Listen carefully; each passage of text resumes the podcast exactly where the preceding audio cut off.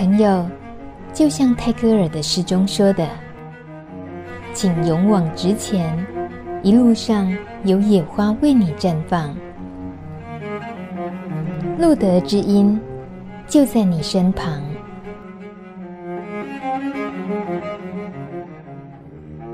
欢迎收听《路德知音》，我是梅琼妹。今天的《路德知音》可能先跟大家预告一下，会有一点点严肃，一点点沉重，一点点啊扼腕，会觉得到底该怎么办才好？到底是什么样的事情让人家这么样的紧张，而且还要出动大咖来解释这件事？今天的知音朋友是我们的路德的，也算大家长，他是秘书长许森杰先生。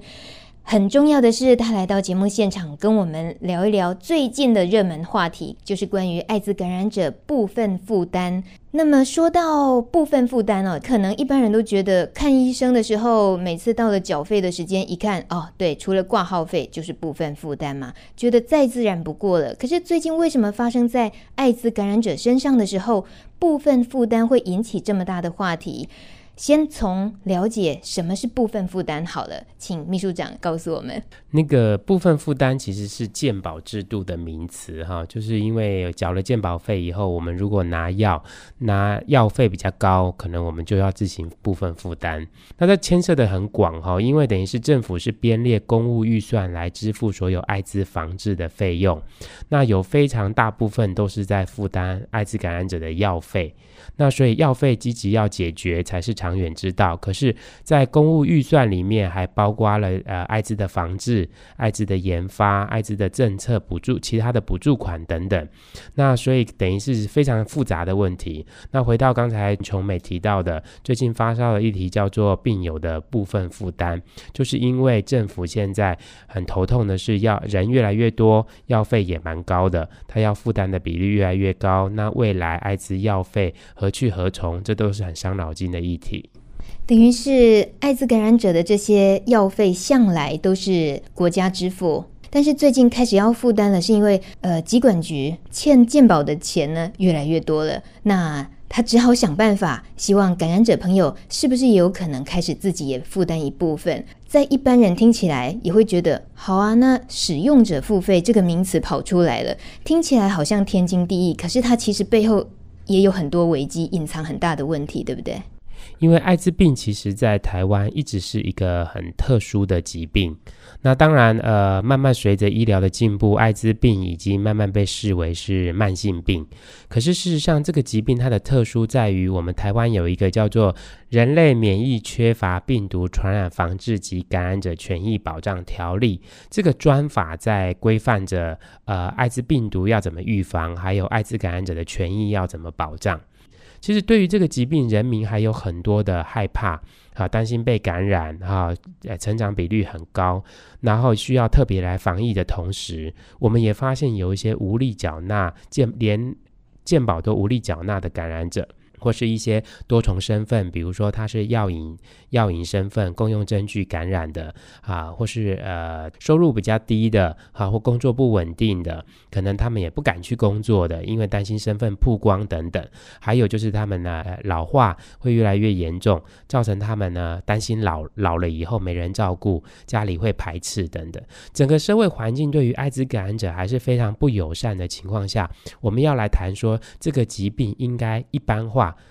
好，要让他们应该要付费，其实背后隐藏非常大的危机。那最大的危机就是在于那些边缘的人口都有可能因为在这样的制度施行之后，造成他们不敢去就医，甚至于他们会觉得说，那干脆我自我放逐，干脆呢不要再去有任何的治疗，这反而造成防疫上面更大的困难。那当然，这个我在猜，疾管局会比我们更清楚是，是当有一个政策下去的时候，它的防治是不是有全面的顾及？我想，我们很担心的是这一块没有考虑到。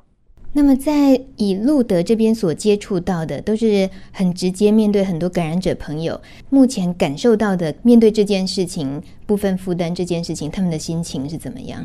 呃，一般有经济收入的人，通常在讲说啊，部分负担到底要负担多少啊？两三百块、四五百块，那我有能力啊，那我来负担好了。可是呢，我们服务对象里面，我们一年大概接触三千位以上的艾滋朋友，大概有百分之四十的人哈，就是等于是说，我们有非常多的感染朋友，其实他们收入是不稳定的。那不稳定，呃，我刚才已经讲过了，因为整个社会的氛围造成他们其实生活状态不稳定，或是身心状态会担心曝光而不敢跟社会有很多的接触，那造成他们的生活功能可能都没有办法发挥。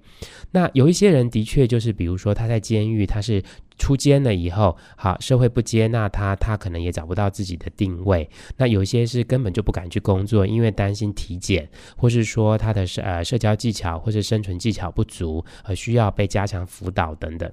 那这些人其实哈，我们都觉得说是社会的隐形人，因为有些人的身份根本就还没有达到所谓的中低收入。就是他也没有呃去被认定说贴上这个标签，或是符合这样的资格。可是呢，他有时候打零工，有时候又不想去工作，就会造成他在这这中间他一直没有稳定的收入。那他也担心身份的曝光。那一年入德要补助的急难救助金，包括房租、包括交通费、包括所谓的健保补助、医疗费等等，大概是一百多万左右。那为什么我们负担那么高的费用？就是因为很多人不敢到其他的单位去申请补助，因为他去申请补助的时候，人家就问他说：“哎，你这年轻人好手好脚，为什么你不去工作？”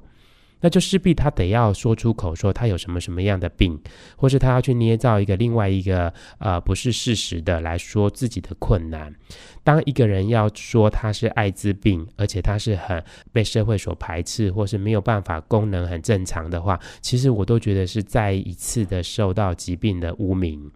因为别人是不是可以因为艾滋而把他视为是一般的疾病，还是他说出了艾滋以后，别人会同情他？我想听众可能都会有很多的想法是，一个人之所以会得到艾滋病，通常都因为他做了什么，他才会得到。那这做了什么，容易就会在他身上贴上所谓的负向的标签。其实这样听下来，知道秘书长你看得见的面相是比我们一般人知道都还更多元的。你知道政府单位的政策他们会怎么做，那你也知道感染者朋友他们碰到的困境是怎么样。对于一般社会大众怎么看待这件事情，其实你也了然于心。如果说是从您个人的想法里面，你觉得部分负担这件事情是行得通的吗？我觉得长远来看的话，只要有工作能力，或是呃自己可以照料好自己的话。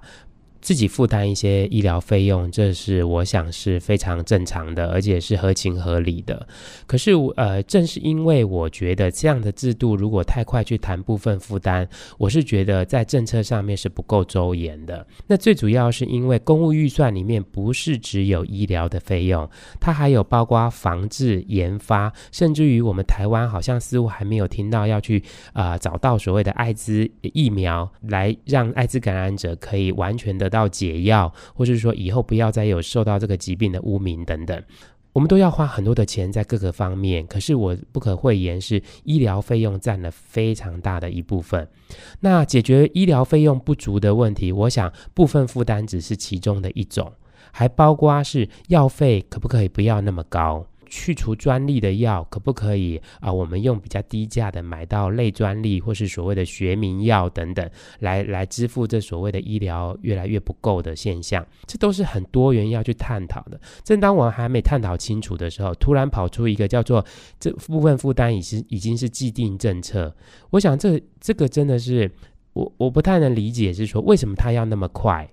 而且这样的回收率，难道就可以补足那个已经积欠十几亿的医疗费用了吗？那是不是有其他的方式可以来弥补这个不足？假设一个药本来卖呃一百哎十亿的，它突然变成学名药了以后，就降价成剩三亿。那是不是就可以节省非常多的费用，而不用在一些边缘人或是他们还是被污名化很高的身份的同时，又要去面对他们要再一次的被污名的现象？所以我会觉得一个政策应该要被公开的讨论，而且在决策的过程应该要阳光化，而不是在很快的就好像要找到一条出路，可是这个出路看起来又会压迫到一些少数的人或是边缘的人。的确，路德一直在陪伴这些边缘的人，好，或是少数的人。我们过去几集的知音也不断的听到，有一些人真的是很努力的在生存。那我觉得很多感染者虽然他现在很好，并不表示他以后好年老的时候，或是他身边的支持系统是够的。他可能要存好一定的本来保护自己，在发病的时候还有足够的营养金，还有可以继续维持他基本的生活费用，而不是只有花在医疗费用上面。所以提到说，这个政策其实还是需要很多公开的讨论，跟它需要是透明化的这件事情，这就是这阵子路德，尤其像秘书长一直奔波，然后到处想方设法的一个很重要的目标，像是要在四月八号举办中区的公民论坛，论坛这个活动哦，呃，需要什么样的人参与？秘书长可不可以给我们介绍一下是，呃怎么样的人去参与？那他希望期待能够创造出来的目的，它的效应会是什么？呃，我想台湾是一个民主的国家，所有的政策都需要被公开检视，而且是需要人民来支持的。毕竟人民是政策的使用者，那政策也是来服务人民的。那基于这样的角度，台湾的公民意识其实是不断的一直在成长。那光靠路德或是呃光靠我们自己一一些人的想法，其实是不够的。我们其实我们现在路德协会跟艾滋感染者权益促进会，还有台中怀爱协会、同志咨询热线。还有高雄的爱之希望协会，还有小 YG 联盟等等其他的民间团体，组成了一个爱滋行动联盟。这个联盟关注的不只是部分负担这个议题，还包括公务预算不足怎么办，还包括外籍爱滋感染者的人权，还包括其他的爱滋的权益到底怎么样，是是是不是共同有维护啊？是不是在基本的权益上受到保障等等？那之前在北区里面已经有全处会跟热线在所谓的 NGO 会馆，还还。有我们路德协会在台北，在一月底的时候，也召集了全台湾六十几位的艾滋感染者，办过所谓的北区的公民论坛。那中区的话，最主要刚才主持人提到说是要谁参与，那这论坛到底要谈什么？其实就像我们刚才说的，一个政策是需要所有人来关心。虽然艾滋感染者似乎好像是少众，可他们花到的费用也可能是我们全民在买单。那这个政策如果影响到他们艾滋感染者不按时服服药，或是影响到疫情，也会影响到整个社会对于疾病的防治，还有我们所有公共政策有没有在公平正义的立基点上面所实行。我想，公民论坛最主要就是开放给关心这个政策，或是想要多了解这个政策的人，在一个平台上面互相交流意见。那当然，我们也会请到疾管局或是相关保健保局其他的单位，还有相关政策受到影响的人，一起来讨论怎么样把政策制定得更公平、更符合社会正义。欢迎大家一同参与这场中区的论坛，时间是二零一一年四月八号礼拜五下午一点，地点就在台中的中国医药大学附设医院癌症中心一楼阶梯会议室。我们期待听到各方面的声音，提供给决策者，可以在公开透明的过程中拟定一个符合公平正义的政策。我们需要你的参与。也感谢秘书长这么耐心的为我们解说相关讯息。当然，你也可以上路德协会的官方网站查询。路德之音，下回见喽，拜拜。